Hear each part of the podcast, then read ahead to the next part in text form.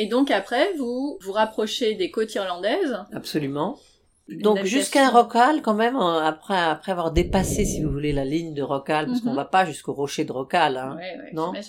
Vous voyez que c'était un peu plus au nord. Mhm. On a encore des surprises puisqu'on Ah. a une tempête électrique, des, que des- une du tempête tonnerre. électrique? Bah, C'est-à-dire c'est c'est le- des, des rayons dans tous les sens dans le ciel, etc., qui perturbent notre GPS. Ah. On a l'impression qu'on est sur des hauts fonds. On se dit, on se dit, mais on est arrivé jusqu'à Rocan, on a l'impression qu'on s'est trompé.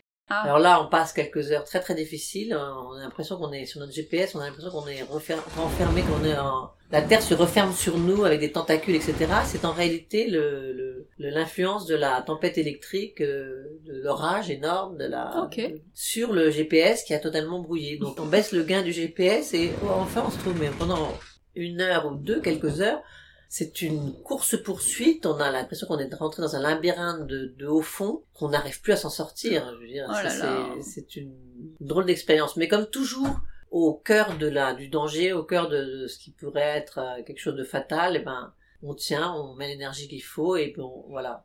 Alors on Il dépasse faut pas ça. se poser de questions. Euh, On de- se pose pas de questions, il faut il faire faut ce qu'il faut avancer, faire. Il faut voilà. avancer. Ouais, ouais. Comme dans la vie. Oui, mais là, quand même, euh, là, on cherche les, les problèmes. Donc, vous aviez dit tempête électrique, vous avez dit qu'il y avait eu d'autres euh, d'autres surprises aussi. euh. Une navigation plutôt régulière. Ah, bah, très bien. pas de- du tout de problèmes techniques comme on en a eu au début de la Oui. navigation de, sur la côte ouest. Mm, mm. Vous voyez Pas une navigation très régulière, euh, bon, euh, très continue, rythmée par voilà les levées de soleil, parce que voilà quand vous naviguez de Mais nuit, oui. c'est vous guettez finalement, Ces le moments-là, petit oui. coin, le petit la petite passée, parce que quand il y a du brouillard, il y a eu beaucoup de brouillard. Quand il y a un peu de brouillard, le, le lever du soleil, c'est quelque chose de très dilué euh, à l'est Mm. et ça fait du bien Ah oui, j'imagine. que le, quand le jour se lève, ça fait vraiment du bien de pouvoir voir à nouveau quelque chose autour de soi. Voilà. Bah oui, surtout dans ces conditions-là. On aime bien savoir ce qu'il y a autour. Voilà. Et en Irlande, vous avez, bah, du coup, vous avez recommencé à faire des escales, j'imagine.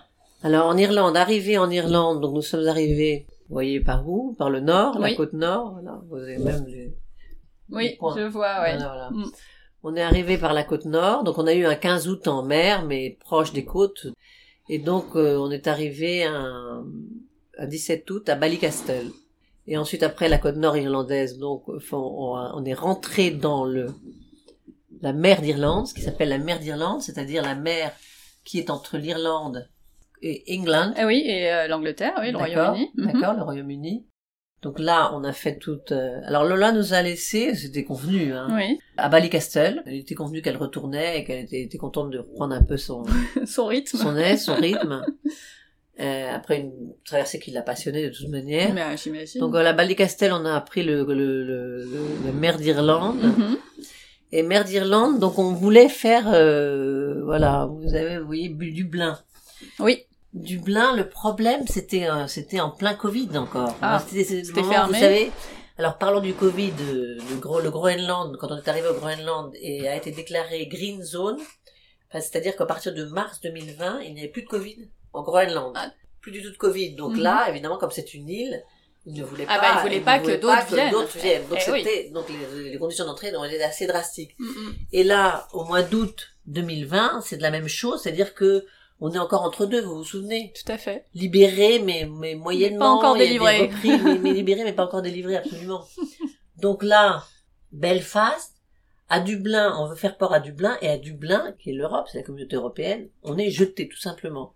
On nous empêche d'accoster, et donc on nous rejette totalement. Et donc, Sous- à nouveau, Sous peine de, enfin, par rapport au Covid? oui, oui, parce que euh, pourtant on avait, euh, venant d'un pays green zone, Bah oui. on avait, euh, Vous aviez on pas pu le contracter en mer. Quelqu'un qui est un marin qui s'est, qui n'a pas été correct du tout, qui nous a totalement je- euh, renvoyé. Donc on a, on, on a dit très bien, puisqu'on veut pas de nous, donc on a, on a traversé tout le la mer d'Irlande, Mhm. le canal Saint-Georges, et là on est rentré dans le canal de Bristol.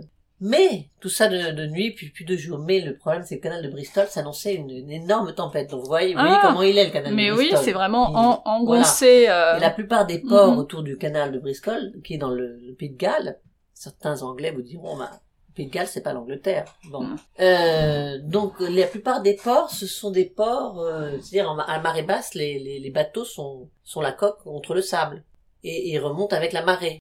Donc il fallait trouver un port, etc.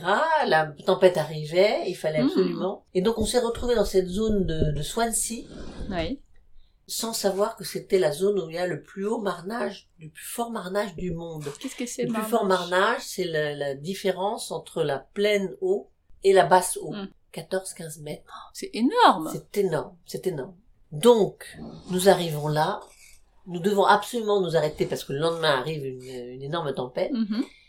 Et, et là, on voit mal ce qui se passe, on voit mal la côte, on ne sait pas où est Swansea, on, on sait rien, etc. Et on tombe sur un au fond. Là, au fond, bon, ça c'était pas que c'était pas signalé, c'était une, erreur de navigation, sans doute Ah. due à la fatigue, etc. À la mauvaise lecture des, des, des, des bouées. Parce que là, vous arrivez dans des endroits euh, en Europe où tout est signalé. Oui, oui. Mais par contre, il faut bien les lire. Les, Oui, c'est mieux. hein. Donc voilà, on, là, on talonne. Mhm. Et, et tout simplement, euh, on doit on doit appeler les secours. Ah là, mince. ouais, là, on doit appeler les secours. Et donc ils arrivent très professionnels, les sauveteurs des mers arrivent, etc. Euh, Pas de problème. Non pas qu'on allait euh, naufrager, mais simplement on était coincés. Ah oui. Voilà, Ouais. on était coincés. En fait, on avait on avait fait une mauvaise estimation de de, de, de l'endroit où était Swansea. Et après, donc, euh, finalement, je, même si en le sachant, je, sais- je me demande véritablement si on aurait pu s'en sortir parce que Swansea, imaginez-vous que le port de Swansea est dans une écluse. Ah, pas mal, oui. Ouais, tellement, tellement le marnage est fort, c'est-à-dire que par basse mer, l'é- l'écluse est fermée et donc tous les bateaux peuvent rester à flot. Oui.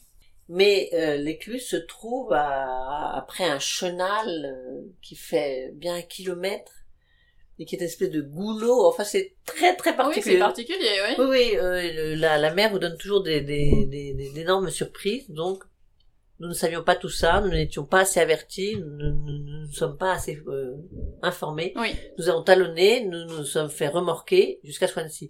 Et euh, comme la- l'écluse était fermée, c'était basse mer, on nous a amarrés dans une grosse bouée devant l'écluse, et donc au bout du chenal. Et donc tout le lendemain, euh, jour de tempête, énorme tempête, nous avions toutes les vagues, des énormes vagues qui prenaient le chenal pour aller mourir, si vous voulez, à l'écluse qui était fermée. Et donc je disais à, je disais à Pep, euh, écoute, je préfère pas regarder derrière. je préfère pas regarder derrière. Là, essayé de m'occuper avec un truc, Ouais, un ouais. autre. Donc voilà, on, on a, on avait un safran tordu, donc on a attendu la réparation du safran pendant trois semaines. Trois semaines. Trois semaines, oui, parce que ça, ça tombait sur une fête, euh, une fête fin août, une fête anglaise, enfin. Ah ouais, ça change, ça, c'est, ça impacte euh, quand même sur, euh, sur un itinéraire. euh, Ah bah oui, oui, là, Oui. nous avons dû attendre trois semaines. D'accord. Voilà. Et après, nous sommes sortis du canal de Bristol. Ensuite, vous avez Land's End, magnifique. Land's End.